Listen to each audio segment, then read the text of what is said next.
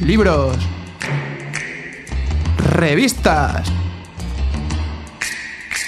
fanzines, folletos, publicaciones.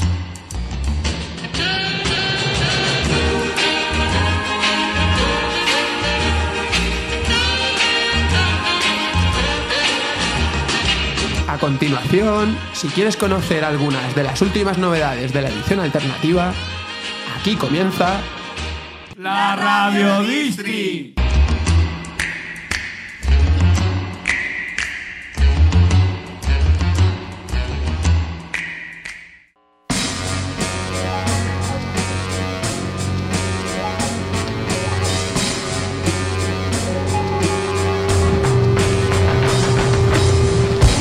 Saludos, bienvenidos, bienvenidas a la Radio Distri, programa que emitimos y grabamos quincenalmente en la Radio Libre de Granada, Radio Almaina, ya sabéis, 107.1 de la frecuencia modulada Nazarí, 24 horas emitiendo a través de las ondas hercianas y a través del streaming cibernético en radioalmaina.org. Estás escuchando la Radio Distri, esto que normalmente digo que es mitad programa de radio y mitad programa de libros de la llamada edición alternativa. Y estamos ante la cuarta entrega, cuarto capítulo de la Radio Distri, que mm, posiblemente, la verdad, haya sido hasta ahora el, el más accidentado, por lo menos para mí. Ya digo, al menos durante estas dos últimas semanas de elaboración de este programa. Porque si en el mundo de la edición escrita uno siempre tiene la posibilidad de escribir y reescribir, borrar ideas, alterar contenidos, hacer correcciones gramaticales y ortográficas en repetidas veces, hacer pruebas de maquetación o, o de impresión, todo ello además con unos plazos de tiempo rela- relativamente flexibles, a no ser que tengas un contrato firmado con alguna distribuidora comercial de estas que te obligan a publicar un cierto número de libros cada poco tiempo, pues bien, sí como decía, estas son las posibilidades que te da editar un texto de la manera que se crea más conveniente, pues en el caso de los programas de radio como este, la cosa cambia y el programa tiene que estar listo y si fallan entrevistas, grabaciones u otros contenidos, pues hay que buscarse un poquillo la vidilla, ¿no? Lo otro que se puede hacer si no emites en, en directo, pues quizás sea tirar de edición, así que si te pilla la emisión con la voz un poco regularcilla como, como la tengo yo hoy, pues bueno, a lo mejor puedes borrar unas cuantas toses y, y putos que, que te salgan. Así que aquí empezamos esta que podríamos llamar la versión COD de lo que iba a ser este cuarto capítulo de la Radio District. Justo hace unos días terminaba la Feria del Libro de Granada, que se suele celebrar durante estas fechas todos los años por la zona de las Fuentes de las Batallas. Entre las muchas editoriales y librerías que acudieron, pues me interesaban particularmente el puesto que tenían compartido la librería Bacacay y la librería del sindicato de CNT Granada. En estos puestos de libros pues nos podíamos encontrar bastante material de ese que, que luego pues yo tengo aquí en, este puestecito de, de la Radio District. Así que aprovechando que esta gente acudía a la feria, dije, pues venga, pues voy yo también para allá, ¿no? Y es más, a pesar de que pues en este evento abundan los profesionales de la escritura, de la escritura, que no es que me interesen especialmente, igual que tampoco me emocionan las librerías de tan marcado carácter comercial o este tipo de cultura que se promociona allí, que bueno, responde a unos valores culturales muy concretos y un tanto limitados, y entre los que no abunda precisamente el espíritu crítico ante una realidad que nos rodea, nos abruma y que vaya, que, que desde hace ya mucho tiempo vivimos en un contexto social bastante jodido. Y claro, uno ve un evento cultural de este tipo y si confías en que desde el llamado ámbito cultural se tire una lanza a favor de la protesta y el análisis crítico de las causas o de los porqués de esta situación indeseable que vivimos mucha gente, pues te tropiezas con que en este tipo de ferias no te vas a encontrar casi nada en este sentido. El caso es que tenía preparadas para este programa unas intervenciones sobre este tipo de eventos, eh, pero por diferentes problemas al final no ha podido ser. Así que eso sí, posiblemente para el próximo, para el próximo programa las tengamos. Así que hasta aquí la presentación y empezamos, como no, con el prólogo del programa.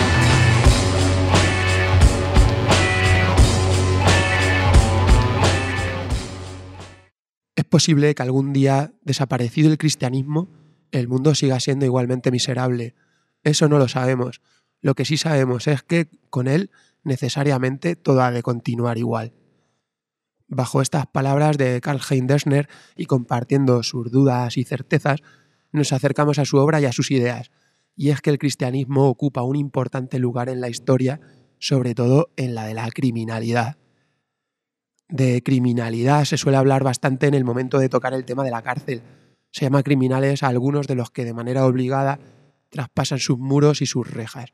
Sin embargo, también podemos hablar de condiciones criminales para buena parte de la gente presa y también de otros sujetos criminales, esos que también se adentran en la prisión y sus instituciones, pero que lo hacen voluntariamente, por oficio, por política o por vocación. Muchos son torturadores. De esto nos hablarán unos miembros de la campaña Cárcel igual a tortura. Patricia Eras y Rodrigo Lanza, igual que otras muchas personas, también sufrieron esto. Desde 2006 y para siempre, el 4 de febrero será sinónimo de montaje y nos recordará a la poeta muerta.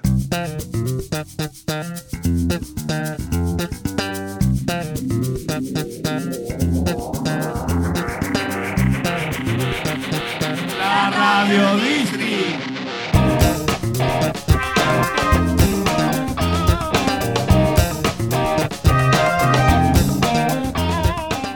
Hace una semana se publicaba en Granada una pequeña edición de parte de la obra de Karl-Heinz Deschner, Historia criminal del cristianismo.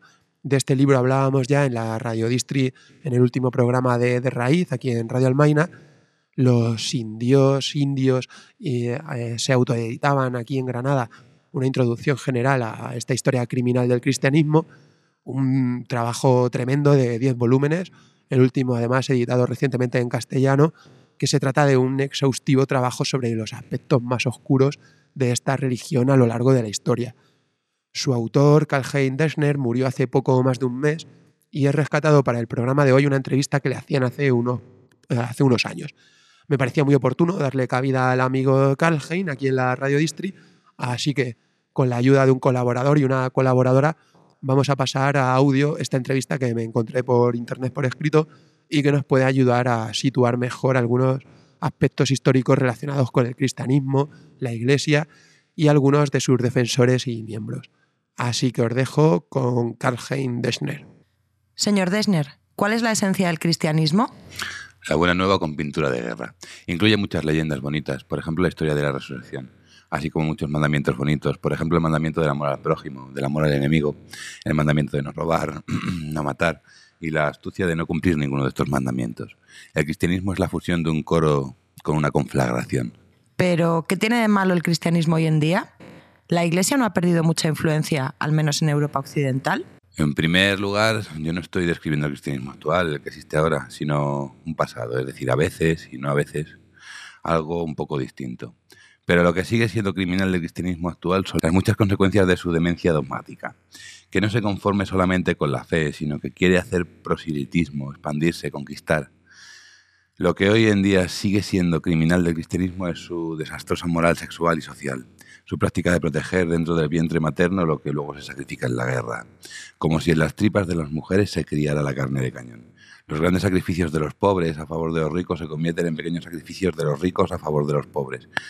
Lo que las iglesias pierden o parecen perder en Europa Occidental lo ganan en otros lugares. Hoy en día, ¿el Islam radical no supone un peligro mucho mayor? En lo que respecta al Islam, dejando de lado sus propios potenciales agresivos, que se entremezclan con la miseria socioeconómica del tercer mundo, en lo que respecta al Islam, que ya casi se ve solo, como en su día se vieron los judíos o los comunistas en el papel del mal, casi del único gran mal, ¿no podríamos pensar que este tipo de papel les viene bien a determinados sectores occidentales?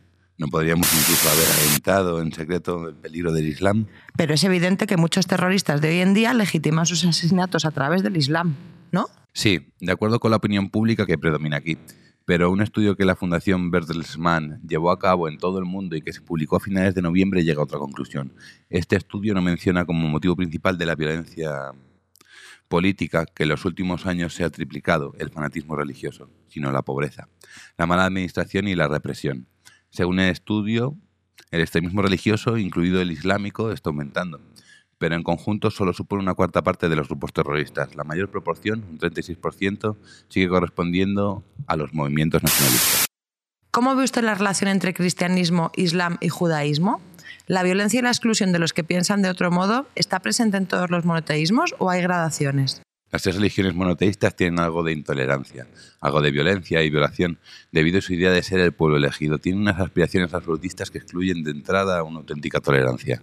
¿Y a usted qué le motiva a lo largo de las décadas para este trabajo increíble? ¿La indignación? ¿Qué me motiva? Muy sencillo, la injusticia. Una injusticia que clama al cielo, que durante milenios se ha empaquetado en palabras pseudopiadosas, en mentiras escandalosas. Los detalles se pueden leer en mis muchos libros críticos con el cristianismo. De acuerdo, usted se define como agnóstico. ¿Qué quiere decir con eso exactamente? Como agnóstico, soy honrado y dejo abierta la pregunta sobre Dios y sobre la inmortalidad. No la niego aunque para mí él no tiene una gran probabilidad, pues si bien comparto con Shakespeare la idea de que hay más cosas en el cielo y la tierra de las que puede soñar nuestra filosofía, pienso, como Goethe, que no podemos explorar esa cuestión, que nuestro cerebro está demasiado limitado. Del mismo modo, dice Darwin, podría especular un perro sobre el entendimiento de Newton. Y no lo digo con el afán de criticar a los perros. ¿Y fue usted creyente antes? Y en este caso, ¿cuándo dejó de serlo? Fui creyente de niño. A los 10 años quería ser cura, a los 11 ya no. A los 15 leía Nietzsche. En la universidad a Schopenhauer y Kant. Con eso fue suficiente para despedirme del cristianismo y con lo que ya conseguía acabar, con un residuo emocional que tampoco se debe subestimar, es con la escritura de El gallo eh, volvió a cantar. En su mayor parte una historia de los dogmas del cristianismo temprano, en parte una historia comparada de las religiones. 25.000 horas de trabajo en 5 años. ¿La reforma supuso un avance, una humanización del cristianismo? No, para nada. Significó continuar con los crímenes. Bien es cierto que Lutero desenmascaró la leyenda de los santos como cuentos, pero mantuvo las leyendas bíblicas, la creencia en el diablo, en las brujas, el exterminio de los herejes, el antisemitismo, la guerra, la servidumbre, el príncipe. A eso se le llama reforma. ¿Y en Suiza? ¿Swingley fue mejor? Swingley no quería que lo confundieran con Lutero. Le sabía muy mal que los papistas lo llamaran luterano, pero no era tan independiente, al menos en la práctica. Al igual que Lutero se amparaba en los príncipes, él se amparaba en el Consejo de Zúrich, la ciudad republicana autónoma. Al igual que Lutero combatía los levantamientos de los campesinos, al igual que Lutero actuaba en contra de los que bautizaban, al igual que Lutero y que todos los cristianos auténticos se mostró a favor de la guerra. Igual que Lutero, dividió las tierras y atacó con toda violencia a los católicos del interior de Suiza. Finalmente, opinaba que la Iglesia solo podía renovarse por la sangre la sangre era siempre lo que más les deleitaba, sobre todo la de los demás. ¿Y Calvino? Ahí este arceta enfermizo, pálido, vestido de negro, que parecía no sentir nada por la naturaleza, ni por el arte, ni le gustaban las mujeres, ni disfrutaba de la vida. Que solo sentía una ansia insaciable de poder, que solo quería imponer sus teorías, su dictadura teocrática, fanatismo acérrimo, espionaje sistemático, castigar y meterse en lo más privado de las vidas de los demás. Basta con pensar en su comportamiento vil hacia Miguel Servet, reformista como él, médico y filósofo de la naturaleza, a quien por una diferencia teológica metió en la cárcel y luego lo quemó en la hoguera dejando que ardiera vivo durante media hora, hasta que la víctima, que no paraba de gritar, se convirtió en una masa de carbón. 200 años más tarde, Edward Gibbon, el gran historiador de la Ilustración, afirma que este sacrificio le conmovió más que los miles que murieron en las hogueras de la Inquisición. ¿Una sociedad atea es automáticamente una sociedad mejor? No, desde luego que no. Pero una sociedad sin Dios, sin mitos, sin la base de unas religiones mentirosas, militantes, me parece algo a lo que merece la pena aspirar. No sé si las cosas mejorarán, si cambian, pero cito a Lichtenberg. Pero las cosas tienen que cambiar para poder mejorar. ¿Y entonces los casos de pedofilia son un fenómeno nuevo o forman parte de la Iglesia? Por supuesto que la pedofilia no es nada nuevo, eso existe en la Iglesia desde que existe la Iglesia, incluso antes. En los tiempos del cristianismo primitivo, si leemos las cartas de Pablo, las auténticas y las seis falsificaciones, se encuentran, igual que en otras partes del Nuevo Testamento, todo tipo de pecados sexuales. ¿Considera que las perversiones de los sacerdotes están relacionadas con el celibato? Mm, es muy posible, pero la mayor parte de los célibes no le hicieron mucho caso al celibato. En lugar de renunciar a una mujer, mantenían a montones de ellas. En cierto sentido, el matrimonio de los clérigos es sustituido por un harén de clérigos. En el siglo VIII, San Bonifacio pilla a los curas con cuatro, cinco o más concubinas en la cama. Luego hubo en Basilea, en Basilea obispos con 20 o con 61 niños. Incluso los monasterios están llenos de mujeres y las monjas le hacen la competencia a las prostitutas. En el siglo XIII hasta los papas se lamentan de, la indecencia del clero. Les dicen que son peor que los laicos, la podredumbre de los pueblos. En el siglo XV, en el concilio de Constancia, en el que quema a Us, participan además del Espíritu Santo 700 prostitutas públicas, sin contar las que se trajeron los propios padres del concilio. ¿Y los propios papas? En el mismo siglo, el Papa Sixto IV, el que construyó la Capilla Sistina, que lleva su nombre, y también un burdel de mucho éxito, cohabitaba con su hermana y con sus hijos. Y en 1476 introdujo la fiesta de la Inmaculada Concepción, por descontado que después de las reformas tridentinas continuaron las bacanales del clero. Incluso en el año 1970, una asociación católica de Múnich lamenta la hipocresía de los sacerdotes católicos que mantienen relaciones secretas similares al matrimonio. Entonces, ¿está usted a favor de abolir el celibato? Para nada. Yo, al igual que los papas, estoy totalmente a favor del celibato. El que quiera ser católico y el que quiera ser cura católico, que se aguante. ¿Cree que se puede decir que el primer cristianismo fue bueno, pero que la Iglesia lo convirtió en algo malo? Eso es lo que creen muchos, pero aparte de que el cristianismo no tiene nada, absolutamente nada de original, desde la Navidad hasta la Ascensión, todos son plagios. Ya el primer tomo de la historia criminal, testimonio en casi 100 páginas de las luchas de los primeros cristianos contra el judaísmo. Usted mismo es la mejor prueba del espíritu liberal del cristianismo en el Islam haría ya tiempo que le habrían colgado una fatua. Y antes, en el cristianismo, me habrían excomulgado, colgado, quemado durante siglos. Que nadie se confunda, hoy en día es solo la relativa impotencia del clero lo que impide que quemen a sus enemigos. ¿Vivimos en una sociedad laica o la religión sigue siendo un factor importante o incluso que va a más? No hace falta más que encender la televisión para ver el tratamiento que reciben las iglesias y sus dirigentes, el Papa, el espacio que se les dedica, los comentarios, por no pensar en lo que ocurrirá entre bastidores. ¿El Papa actual tiene cabida dentro de su historia? Sí, en la medida en que parece que continúa en todos los aspectos esenciales la política de sus antecesores, sobre todo la terrible represión sexual que me temo que seguirá cobrándose víctimas mientras vivan y mueran los hombres. El legado de quienes le predecieron se documenta en mi obra política de los papas del siglo XX, de casi 1.400 páginas. En contra de lo, que suele, de lo que se suele creer, no tiene tanta importancia quién encabeza la curia, por más poder que tenga. Su margen de actuación es limitado. Depende de todo el aparato burocrático y jerárquico, de tendencias políticas y teológicas, de pugnas dentro de la curia y fuera, en la iglesia de los obispos.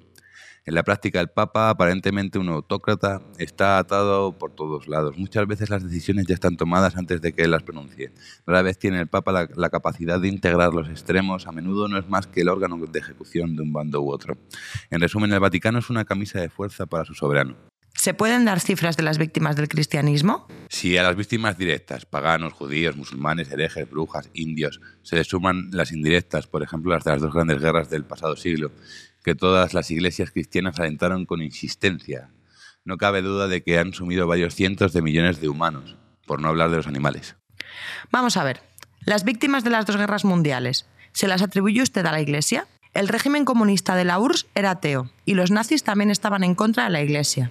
Los cristianos estaban en su mayoría del lado de las víctimas o se opusieron a los regímenes totalitarios. Casi todo eso es cierto. Ahora bien, y ahí está la vergüenza. Las iglesias, la católica, la protestante y la ortodoxa, todo el clero colaboró con los regímenes que hicieron la guerra. Fue una, fue una íntima colaboración por todos los lados. Pongamos un ejemplo. ¿Qué papel desempeñó el Papa durante la Primera Guerra Mundial? Pío X, fanático antieslavo, prácticamente metió a Austria en la Primera Guerra Mundial. Y también el secretario de Estado del, del cardenal Mary del Val, Nada más estallar el infierno, dijo literariamente que tenía la esperanza de que la monarquía fuera hasta el final. Hay documentos que lo prueban sin lugar a dudas y hay miles de sermones vomitivos animando a la guerra, que rebosan de fervor bélico y espíritu asesino. A las matanzas las llama primavera de los pueblos, tormenta de Pascua. El silbido de las balas es el canto de la misa. Los cañones altavoces de la piedad que llaman. Las trincheras son la gruta de Getsemané. El campo de combate es Galgatá. Y el instante de la muerte, el momento divino. Ahí estaban los cristianos pero eran víctimas y también culpables, ambos. ¿Y en la Segunda Guerra Mundial? Bueno, pues antes el Papa había apoyado desde el principio y había llevado al poder a todas las bandas fascistas en Italia, Alemania, España, las más deleznables en Croacia, y al principio de la Segunda Guerra Mundial, Pío XII amenazó a millones de católicos del ejército alemán. Dijo, han jurado, tienen que obedecer. Les metió en la cabeza que el Fuller era el jefe supremo de los alemanes y que negarle la obediencia era pecado. ¿Por qué? ¿Por miedo? ¿Por adaptarse? ¿O perseguía la Iglesia sus propios fines? Bueno, Pío XII, propietario de una gran fortuna personal de 80 millones en oro y títulos, tenía la esperanza de conseguir en la Segunda Guerra Mundial lo que el papado no había conseguido en Habsburgo y el Kaiser alemán. El gran objetivo de Roma, convertir en católicos los Balcanes y someter a la Iglesia rusa ortodoxa. ¿Cuál fue la reacción de la Iglesia rusa ortodoxa? Se puso inmediatamente del lado de la URSS, atea, del lado de Stalin. Pues es que sean católicos, protestantes o ortodoxos, en realidad siempre se trata de lo mismo, de una sola cosa, el poder, el poder y el poder. Y así se hizo un llamamiento a la población para que apoyaran a Stalin y se celebraron misas para rogar a Dios por la victoria del Ejército Rojo.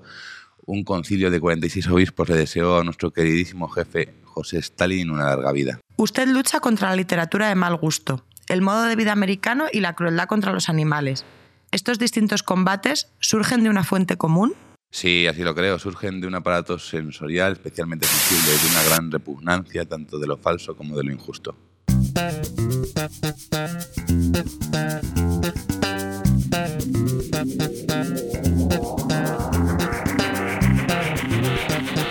La Radio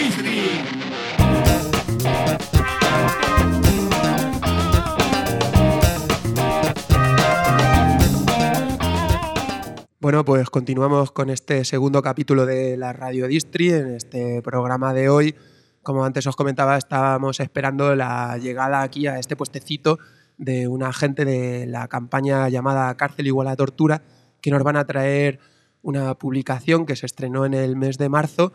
Eh, es una revista en la que pretenden difundir un poco el discurso y las actividades y el panorama actual del lo que está sucediendo alrededor de, esta campaña.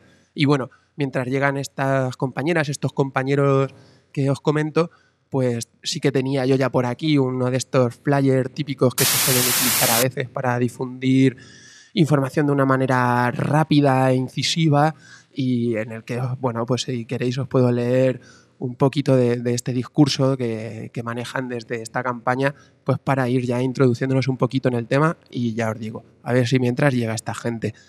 Esta campaña pues se basa en afirmaciones como, pues eso, evidentemente que en las cárceles se tortura, se habla de palizas, de violaciones, de medicación forzosa, de desnudos integrales, en fin, de dispersión y aislamiento de la gente presa, una gente presa que actualmente supera las 75.000 personas, de las cuales pues se comenta que la mayoría de esta gente que está en la cárcel se encuentra en una situación de marginalidad y pobreza. Por lo tanto, desde la campaña nos hablan no solo de estas torturas específicas que ahora os enumeraba y que conoceremos ahora un poquito mejor, sino también de una llamada tortura estructural. Y la cárcel no solo genera tortura, sino que es tortura en sí misma creada para mantener el orden social y sus desigualdades, por lo que no habrá reforma o medida institucional que cambie esta situación. Esto nos dicen en este panfleto. Y mira, ya veo que viene por aquí un compañero de, de, de esta campaña. Hola, ¿qué tal? Hola, buenas. Uf. Oye, esperaba que ibais a venir un, una cuanta, unas cuantas personas más, ¿no? Como que vienes tú solo al final. Pues al final no los he logrado convencer, la verdad, para venir aquí a hablar y alguna otra gente pues no puede y la única persona que, que viene conmigo prefiere estar a la mesa y, y callado. vale. Bueno, pues veo que me traes aquí unos cuantos ejemplares de esta revista de Cárcel igual a tortura, una publicación en apoyo a la lucha contra los malos tratos y las torturas en prisión. He acertado, ¿no? Que esto lo publicasteis en marzo. Eh, sí, en marzo de este año, del 2014. Vale, yo he hecho una pequeña presentación de, de que, en, qué, en qué consiste esta campaña. ¿Nos podrías explicar un poco mejor en qué consiste?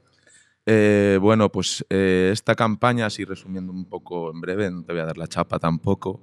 Uh -huh. eh, esta campaña salió hace dos años y medio desde dentro de los muros por parte de un grupo de presos eh, a los cuales desde fuera queremos compaginar y llevar a cabo una, unas comunicaciones y una coordinación con ellos para que no se encuentren solos y para fortalecer la lucha, la lucha anticarcelaria que queremos llevar a cabo. Eh, en principio, pues uno de los objetivos que tenemos eh, era facilitar esta coordinación, como te digo, y otro de los objetivos que tenemos es darle difusión a tope en la llamada solidaridad hacia los, hacia los presos, presas. Eh, así, pues después de, de, años de ausencia, vemos que hemos podido restablecer en estos dos años y medio de camino que llevamos, pues como restablecer una coordinación que tienen a nivel estatal ahora mismo, tanto de grupos de apoyo como grupos anticarcelarios.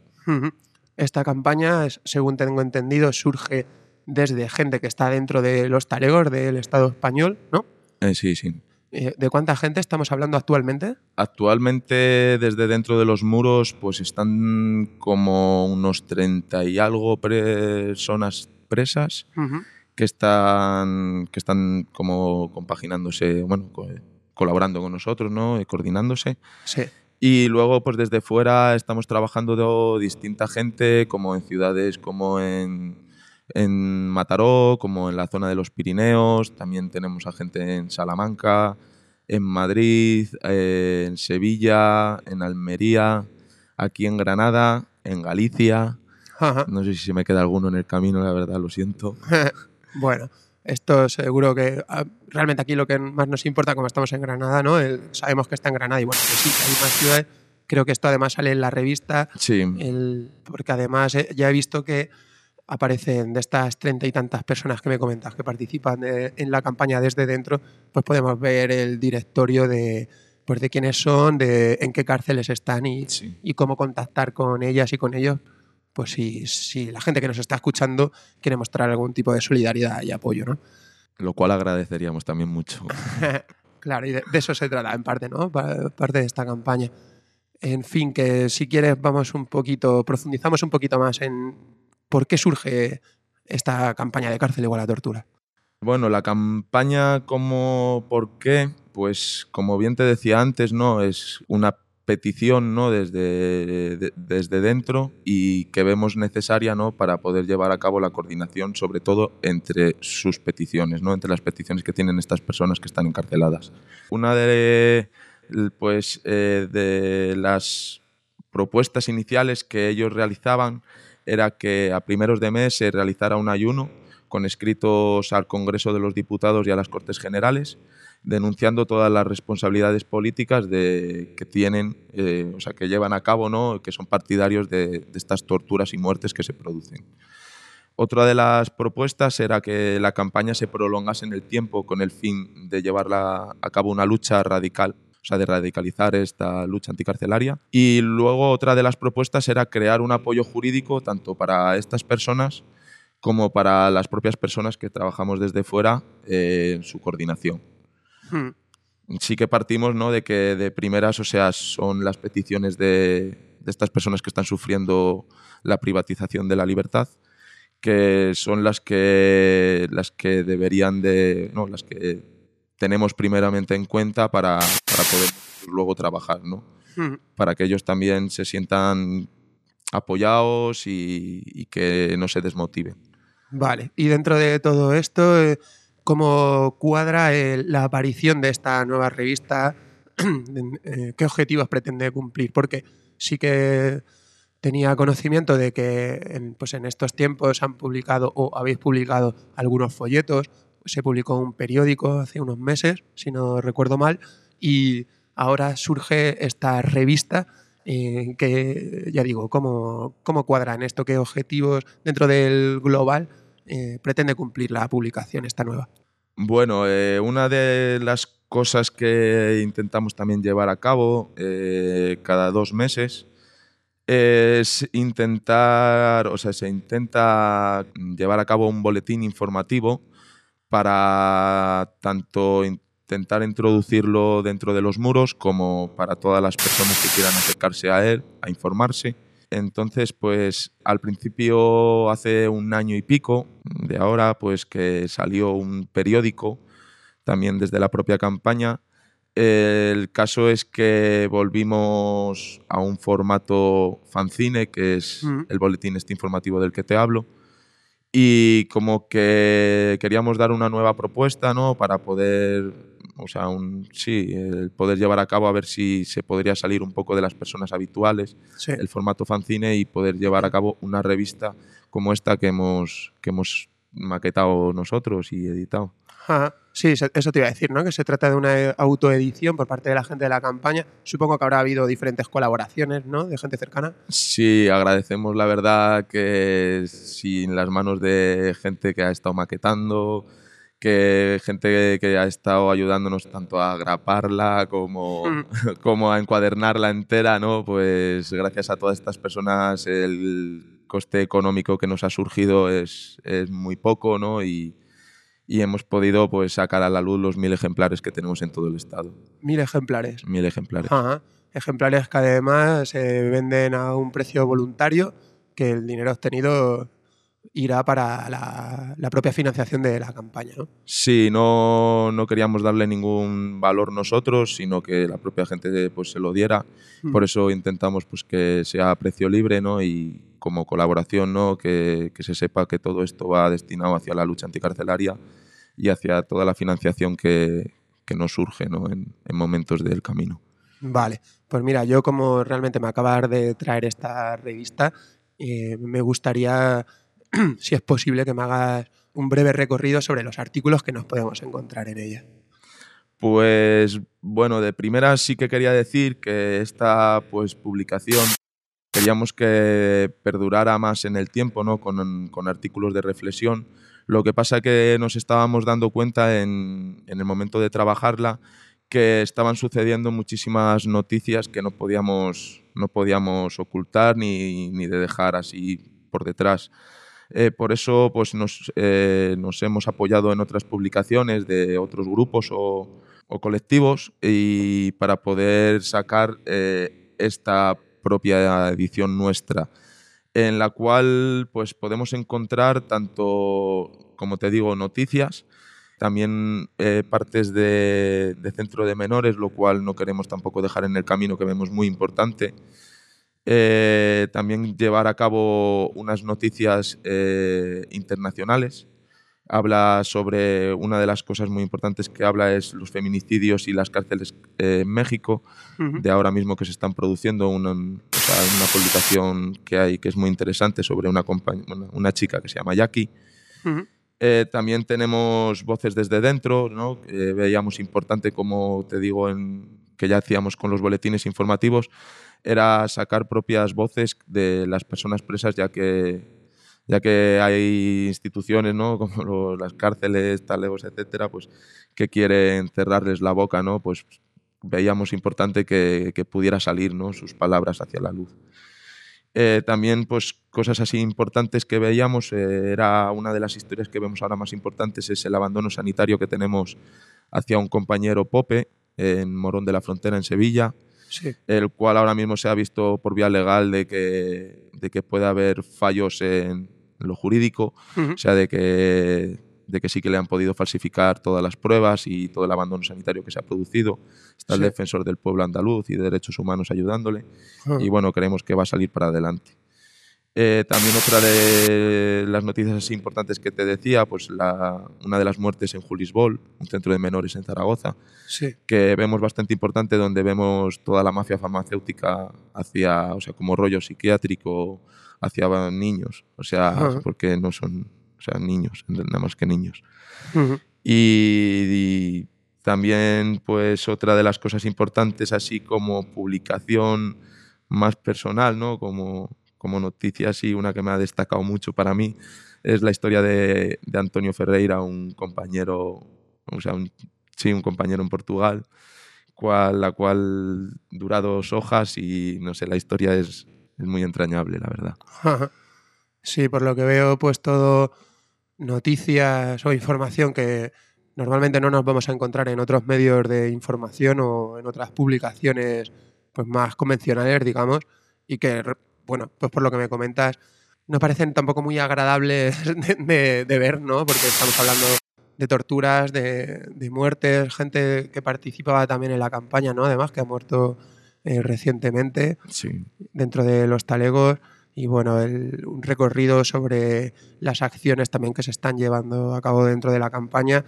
y, en fin. Hombre, a mí me llama mucho la atención porque, no sé, creo que leyéndolo como que lo vives, o sea, hay partes en las que propios escritos de ellos no te hace vivirlo en, tus propias carnes, ¿no? O sea, evidentemente no nos podemos poner en la situación de, una persona presa, ¿no? Porque no estamos ahora mismo privatizados de esa libertad, en cierto modo también, pero bueno. Pero sí que, no sé, como que a mí personalmente como que se te abre un poco más por dentro, ¿no? El corazón y, no sé, son propias historias reales, ¿no? Sí, además el interés de conocer una realidad que normalmente está oculta, por detrás de, estos, de estos muros, precisamente, que son bastante más gordos y duros de lo que a veces podemos pensar. En fin, que tengo entendido eh, que haya actividades de, que se llevan realizando en, la campaña o el propio origen de la campaña Cárcel igual a tortura, pues que durante este tiempo habéis recibido algunas críticas relacionadas con el asistencialismo de esta campaña, ¿no? O al menos eso dicen. ¿Qué opinión tienes tú al, respecto de esto? Bueno, eh, la opinión así que tenemos un poco, eh, te puedo resumir como pues que desde fuera no, eh, no tratamos de asistir compasivamente, ¿no? sino, sino de defender unidas pues, la, dignidad, la dignidad de todas.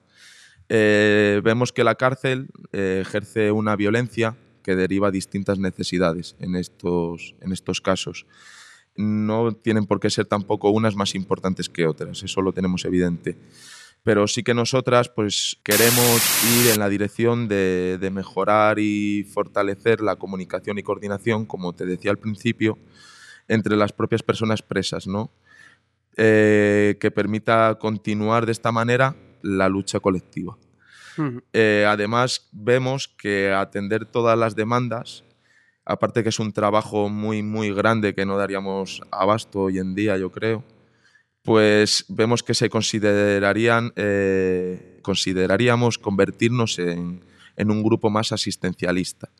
Desde este punto de vista, entonces perderíamos un poco la, la perspectiva de lucha desde la cual surge ¿no? nuestra idea o más bien el apoyo de, la idea que queríamos, ¿no? de las propias personas presas. Y luego, así a lo mejor un poco más a nivel personal, pues te podría decir que, pues no sé, que en ese sentido de asistencialismo nosotros, pues claro que partimos de, de, que queremos la abolición y el derribe de todos los muros, ¿no? Que no vemos, no vemos un método de reinserción social, ¿no? No lo vemos, no somos partidarios de ello sino que es un método de criminalización ¿no? hacia el pobre y hacia toda aquella persona que no quiera acatar las normas estipuladas por, por el poder ¿no? que, hoy en día intentan ejercernos a nosotros. De acuerdo.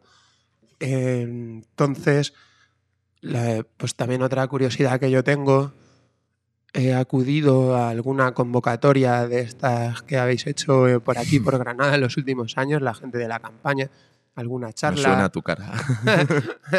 alguna charla, pues, pues, de alguna persona que, que, estéis en la propia campaña, de gente que habéis invitado. También, pues, esto, lo que comentaba, el, el flyer este que tenía por aquí. Y bueno, en fin, eh, todo tipo de actividades que se han ido realizando en los últimos tiempos. Mi curiosidad es, ¿y por qué alguien como tú de golpe se mete en un curro como este? Sobre todo porque además estamos hablando de un tema, sobre todo lo de esta campaña, que supone el realizar un trabajo muy cercano pues con esta gente que está dentro de los talegos, que por otra parte en un momento dado podríamos ser cualquiera, no es la particularidad de esta gente, sino lo particular de su situación y que son realidades bastante jodidas. o sea, me gustaría saber por qué esta iniciativa ¿no? personal de, de actuar en este frente y, bueno, ¿y cómo lo vives tú esto por dentro?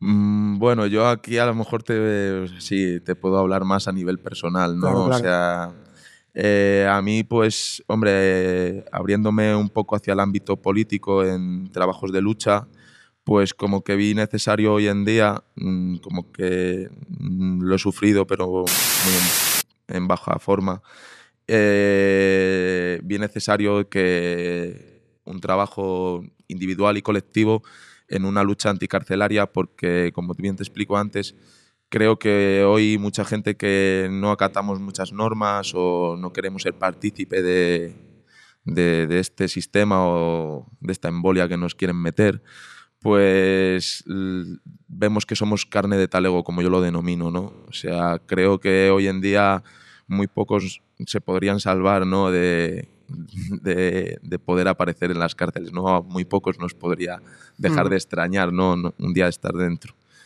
Entonces, pues a partir de ahí vi necesario, ¿no? Eh, había un grupo de compañeras que también estaban trabajando con este, con este tema, eh, que eran los propios de la campaña, y pues me aceptaron, ¿no? Y bueno, me gustó mucho empezar a trabajar con ellas. También eh, en este tiempo que llevo trabajando me ha despertado, como te digo, ¿no? leyendo y trabajando con propias personas presas, yendo a los talegos, etcétera, pues como que ves mucho más, ¿no? Y sufres en la carne el- esta represión, ¿no? Aunque vuelvo a decir que nunca se puede estar en, en el punto de vista de una propia persona presa, ¿no? Cuando a lo mejor algunos pues no lo hemos estado. Eh, sí que también, pues así como, como anécdota, una de las cosas que me llamó también mucho la atención fue un fanzine que cayó en mis manos gracias a otro compañero que, que venía de Chile. Eh, estaba editado en Chile, se llama El Acecho y habla sobre muchas, muchos casos personales de gente luchadora, anticarcelaria sobre todo, allí en Latinoamérica, y de propias personas que me llamó mucho la atención que siguen en, eh, en la clandestinidad porque han decidido eh, el- el- sí, han decidido esa vía, ¿no? Eh, que es otra vía muy distinta, pero no por ello no menos, menos fácil, ¿no? Menos difícil que la de estar preso, ¿no? Y como que me llamó mucho la atención eso, ¿no? De hasta qué punto se te podría pasar por la cabeza, ¿no? El, el momento de darte a una fuga, que denominamos, ¿no? O, o a una clandestinidad, ¿no? Dejando muchas cosas de, de tu vida, ¿no? Atrás y empezando otra en la cual pues tienes que cambiar tu persona, ¿no? Por así decir. Ajá. Y el contacto con la gente que está ahora dentro de la cárcel y que participa en la campaña, por ejemplo, en Albolote, aquí cerca, en la cárcel de Albolote está Noelia, ¿no? Si no me confundo. Noelia y el compañero Pirla. Ajá. No sé si estáis teniendo contacto directo con ellos, el- Sí. pero bueno, el cómo se comenta entre, entre vosotras y vosotras y vosotros, pues no, el, el- el- lo que os surge, los que os surge por dentro en, en este tipo de, pues de contactos, de situaciones, de joder, me han dicho que tal, le molaría tener esto, o joder, esto pues me, me está sentando mal, o, o me ha sentado muy bien poder hablar con esta persona, o mandarle una carta y me ha contestado, en fin, todo este tipo de situaciones. Eh, de- creo que nos podemos encontrar de todo, ¿no? O sea, todo tipo de contacto, ¿no? También tenemos que tener en cuenta que, que el contacto con ellos eh, se nos hace muy difícil. O sea, Mm. sí que logramos tener contacto en, vis- eh, en visitas con ellos personales y también mediante carteo, llamadas telefónicas pueden surgir, etcétera. Pero vemos que es muy difícil, ¿no? Sobre todo hacia personas que están dentro de la campaña y que los propios carceleros lo saben, pues se le- les hacen una represión muy dura, ¿no? A, a cierta gente. Hay gente que, que es muy fuerte y hay otra gente que en otros momentos es muy débil y también entendemos ¿no? que, que debido a todos esos fallos de coordinación que no son por nuestra parte ni por la de ellos sino por todas las instituciones Mm. pues vemos que se hace más difícil también a lo mejor el, el cuadrar ¿no? unas ideas con eh, o sea en colectivo no tanto desde fuera como desde dentro como en colectivo de ambos Pues yo me voy a coger ahora unos cuantos ejemplares, a ver si los puedo mover aquí por, por la Radio más que vale.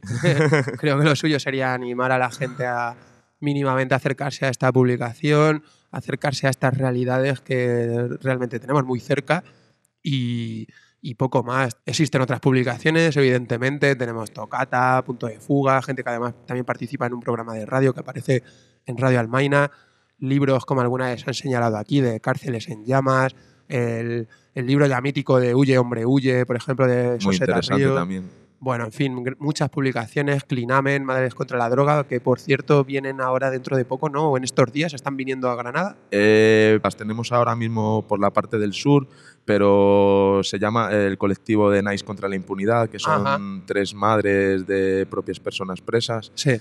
Eh, aquí tenemos su apoyo el día 28, que van a venir a dar una charla eh, y a contarnos un poco sus experiencias, ¿no? Tanto como madres como las experiencias que han vivido, porque algunas personas ya, sus hijos, ¿no? O, Sí. sea, o hijas que en algunos casos como como la pastora, por ejemplo, pues José Darrio, como hablas en el libro de Huye, hombre, huye, que, Hmm. que ya murió, ¿no? Vale, muy bien, pues a ver si podemos acudir también a, a esta actividad que y igual nos puede servir también para conocer un poco mejor la experiencia también de la gente cercana a la, a la gente que... Recordar que que la, o sea, que, que la charla y el acompañamiento de Nice contra la impunidad lo tenemos en la- el CSOA de las 15 gatas, en el cual también tendremos un cenador y donde el colectivo de, o sea, la campaña de cárcel igual a tortura estaremos con nuestra distri y para serviros Ah. a todas las dudas que tengan. Ahí va, que, esa también es otra, la, la Distri que también está eh, intentando, bueno, que está moviendo eh, la campaña de cárcel igual a tortura, que alguien me comentaba por ahí el otro día, eh, joder, pues nos gustaría contactar con editoriales para ver si nos pueden donar libros que podamos vender en esta Distri que estamos moviendo y, y así poder sacar un poco más de dinerillo al mismo tiempo que mover ideas, difundir ideas y cuestiones que nos parecen interesantes y, bueno, ¿no? Abarcar ahí Sí, este tipo de un- actividades. Bueno, pues si hay alguien de alguna editorial que nos esté escuchando, pues que lo sepa y que eh, si quiere apoyar a Cárcel Igual de la Tortura es otra manera. Igual que leyéndote la revista, igual que metiéndote en la página de cárceligualatortura.org, ¿no? Si no me confundo. Sí, cárcel igual tortura. Ajá. punto RG. De acuerdo. Y bueno, pues lo típico, todo este tipo de contactos, acudir a las actividades de la campaña. No También, sé. también deciros que si queréis contactar con nosotras, persona, o sea, más- un poco más personal, en vez desde la propia web, que podéis escribirnos al correo campanagranada.riseup.net. De acuerdo, pues aquí lo dejamos. Gracias por la visita. A ver Gracias por si- invitarnos. A ver si hay una próxima y, y viene algo más de gente, ¿no? Que, A que ver. nos comenten más O el de la cositas. mesa, a ver si se atreve. y nada, pues lo dicho, que gracias por todo y seguimos con la Radio Distri.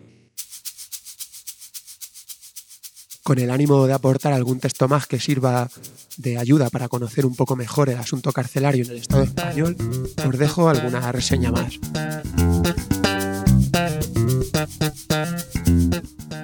El tubo, terror y miseria en las cárceles españolas de la democracia. Título editado por Algarul y escrito por Xavier Cañadas, autor también de Entre Muros, Las prisiones en la transacción democrática.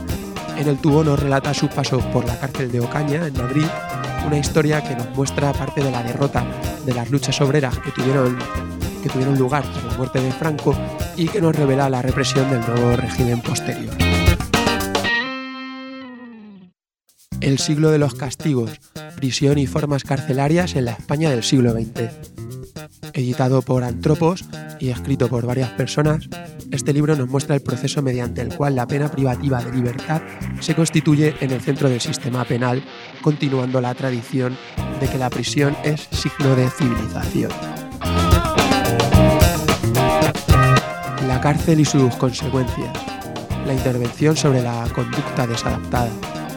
Editado por Editorial Popular, este libro de Jesús Valverde Molina nos aproxima a las cárceles desde un punto de vista intervencionista y universitario. Rompe así algunos tópicos críticos hacia los estudios procedentes precisamente de este ámbito y desde esta perspectiva y bajo un tono de denuncia y propuesta analiza y evalúa los distintos programas de intervención en las cárceles españolas. Por todos estos títulos, al igual que por la revista de Cárcel igual a Tortura, podéis preguntar en vuestra biblioteca social o en vuestra librería alternativa de turno.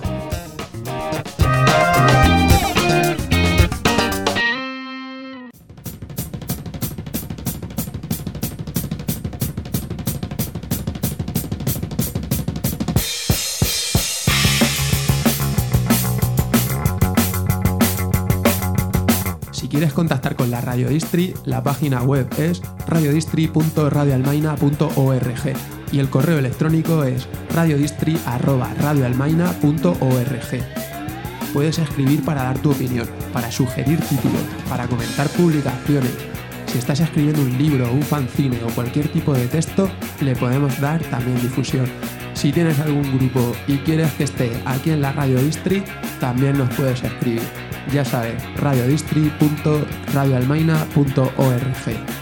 Esperamos tu contacto aquí en La Radio Distri.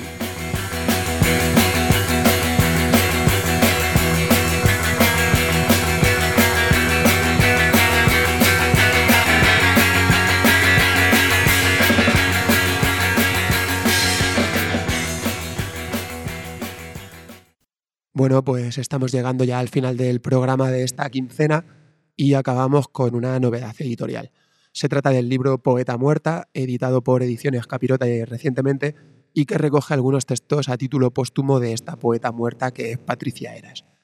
Nos encontramos así ante 287 páginas repletas de relatos y poesías de Patricia, una chica que se hizo famosa muy a su pesar a raíz del caso del 4F, 4 de febrero de 2006 y también conocida por la sensibilidad y atractivo de sus escritos, escritos que se podían encontrar en su blog poetadifunta.blogspot.com. Este me parecía un título muy recomendable por su calidad literaria, a mí me gusta bastante lo que escribía Patricia y también por el vínculo que tiene con el tema que acabamos de tratar, ¿no? Tema de cárceles y torturas y demás. Además, este sábado 24 de mayo se celebra aquí en Granada, en el Centro Social Ocupado y Autogestionado Los 15, Las 15 Gatas, una jornada sobre control social y en ella se emitirá el documental Ni olvido ni perdón. El personaje principal de este documental es precisamente Patricia y a través de él la vamos conociendo también a través de su poesía y es, según los testimonios de sus amigas y es parejas sentimentales. Se trata ella de una joven estudiante de literatura sensible y alimentada por la cultura queer con la que se identifica. Ustedes, señoras y señores, los que torturaron, los que escribieron los informes, los que redactaron las falsas acusaciones, los que sin ningún tipo de humanidad o vergüenza mintieron para legitimar este asqueroso entramado de corrupción e intereses políticos. Todos ustedes algún día desearán no haber nacido. A la sombra se cobija el amo y señor de esta ciudad muerta. Me mira a los ojos cuando paso, camina despacio junto a mí y me vigila. Después, especialmente de lo de Patri, yo busco venganza. Y lo tengo claro. O sea, hay gente que la justicia para mí ha perdido sentido y yo hay con cierta gente o instituciones o conceptos sí que busco venganza.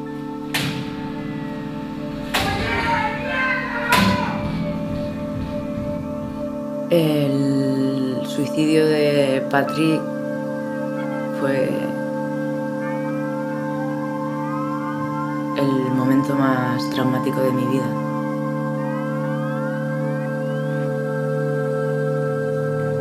Yo esta frase que me la dijeron en todas las comisarías no la voy a olvidar jamás, porque mientras yo lo buscaba lo estaban torturando y lo supe después.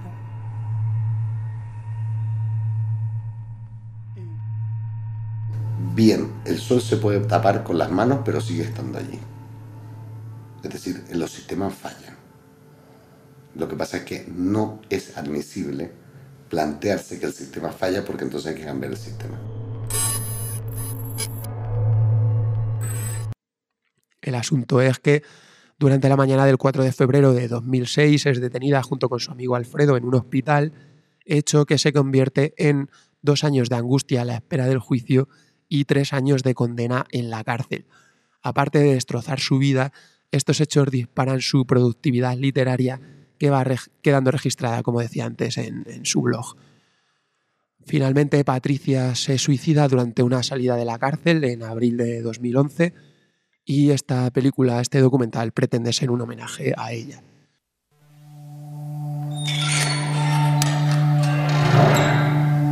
Barcelona, ¿cómo olvidar la enésima vergüenza de tus calles?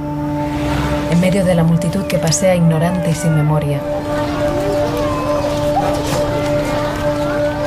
4 de febrero es la fecha en la que empezó uno de los montajes policiales más repugnantes de la historia de esta ciudad. Acababa de entrar en vigor la llamada Ordenanza del Civismo. Con ella empezó una nueva era de represión sin precedentes en una ciudad que fue convertida en una marca. Una marca a ser consumida por los turistas. Una ley de tolerancia cero que prohibió cualquier expresión de espontaneidad en el espacio público. Una ley que convirtió una ciudad llena de vida en un inerte parque temático. Es en este contexto cuando empezó la pesadilla de Patricia Eras y Rodrigo Lanza entre los inocentes del caso 4F. 4 de febrero tuvo lugar aquella fiesta en el teatro ocupado de la calle Sant Pere Més Baix, que acabó en una batalla campal con la policía. Entre los golpes de porra despiadados contra jóvenes indefensos, una maceta cayó desde un balcón e impactó en la cabeza de un policía. El agente acabó en coma. Sus compañeros enloquecidos detuvieron inmediatamente y de forma arbitraria a siete personas. Ninguna de ellas podía haber tirado aquella maceta, pero eso poco importaba. De los detenidos, dos chilenos y un argentino fueron torturados por la policía a los gritos de sudacas de mierda. Patricia y Alfredo ni siquiera estuvieron en el lugar de los hechos.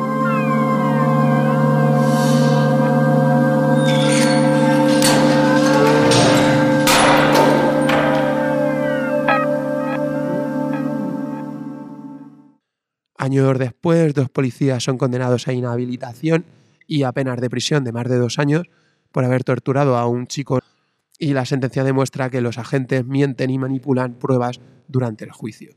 Para encubrir las torturas, acusan al joven de ser traficante de drogas, pero el juez descubre un montaje. Este chico es en realidad hijo de un diplomático, el embajador de Trinidad y Tobago en Noruega. Estos agentes resultan ser los mismos que habían torturado a los jóvenes detenidos aquella noche del 4F de 2006 y algunos de los testigos que declararon en su contra durante el juicio. El mismo modus operandi en ambos casos, la única diferencia, el origen social de las víctimas.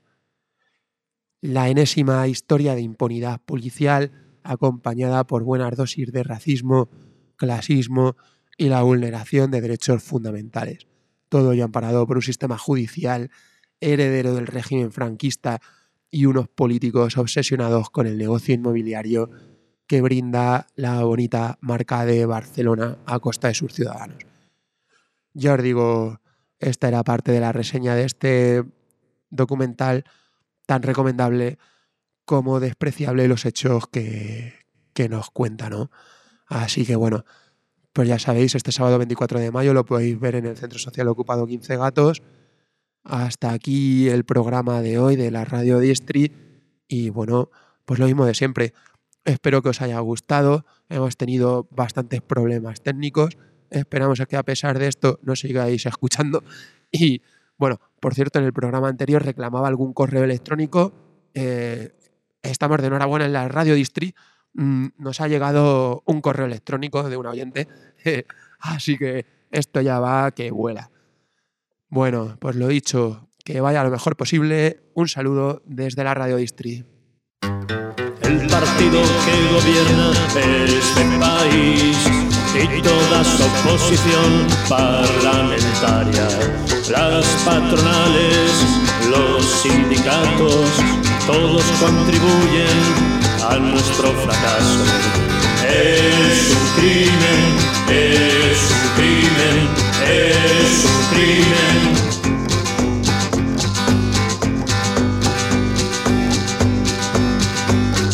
Desde sus poltronas prometieron solución para todos los problemas de esta nación. Paro, miseria, humillación es lo que obtuvimos, solo una casualidad podrá desatar una reacción. Es un crimen, es un crimen, es un crimen.